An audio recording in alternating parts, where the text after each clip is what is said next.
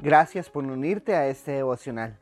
Mi nombre es Diego Solís y soy el coordinador de Ministerios Generacionales en la Iglesia Casa de Alabanza en San José, Costa Rica.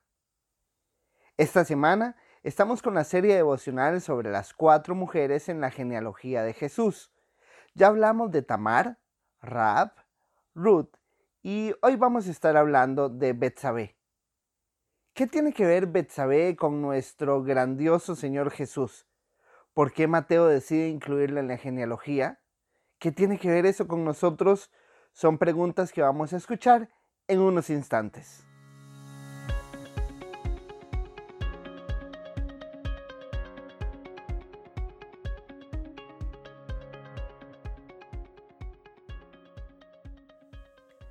En Mateo 1, Mateo nos narra la genealogía de Jesucristo con el propósito de probarle a los judíos que Jesucristo era el Mesías esperado.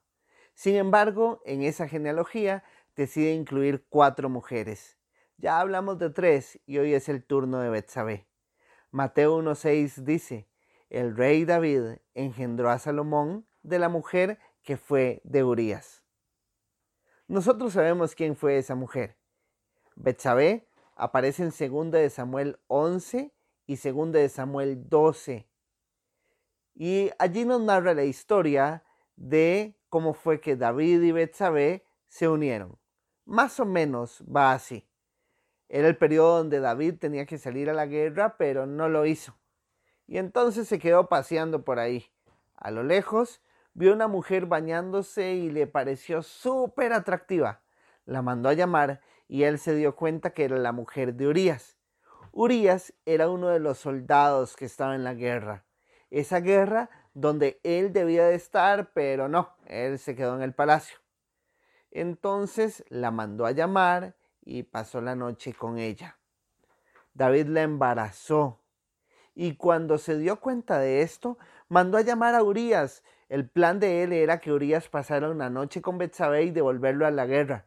Así nadie se iba a dar cuenta, pero no le sale porque Urias decide no ir a la casa de Betsabé sino quedarse en el palacio, porque no puede ser que él esté disfrutando de su matrimonio mientras otros se sacrifican. Imagínese eso, era una bofetada en la cara de David.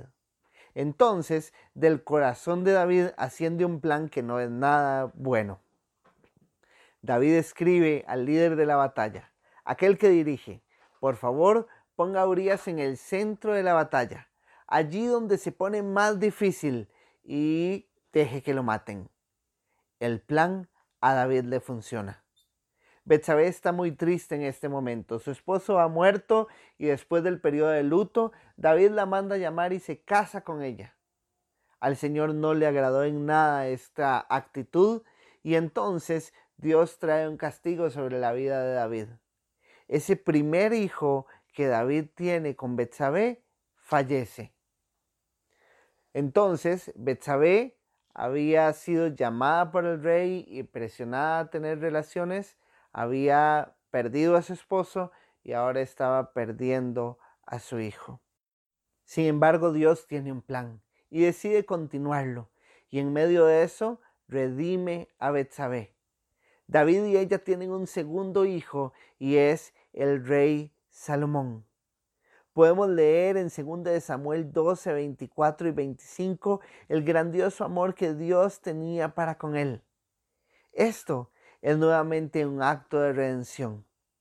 Ahora hay un linaje de rey en la vida de Betsabé, no solamente de Salomón, sino de nuestro Señor Jesucristo.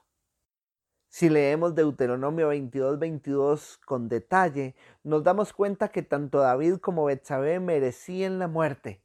Sin embargo, Dios decide redimirlos, decide perdonarlos y a través de ellos continuar el linaje de nuestro Señor Jesús.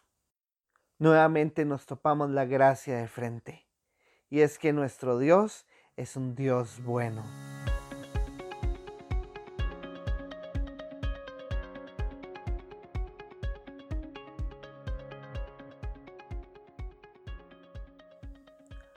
Algo que me hace recapacitar mucho de este pasaje es que así como falló David y falló Betsabé, yo fallo todos los días.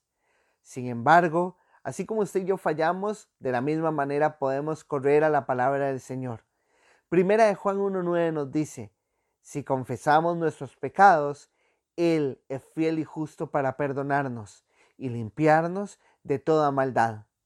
Nuestras vidas pueden ser desastrosas, sin embargo, podemos encontrar en Dios la oportunidad de iniciar de nuevo. No importa quiénes fuimos, lo que hicimos, los errores que cometimos, Dios es el Dios de la redención y de la gracia. Las cuatro mujeres de la genealogía de Jesucristo nos muestran el grandioso amor de Dios para con nosotros.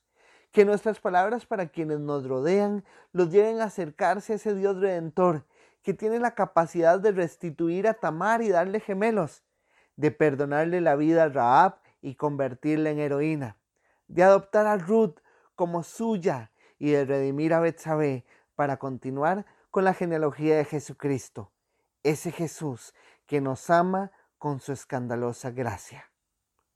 Mañana tendremos un episodio sorpresa para cerrar con este devocional. Me despido como todos los días deseando que tengan muchísimo, muchísimo ánimo.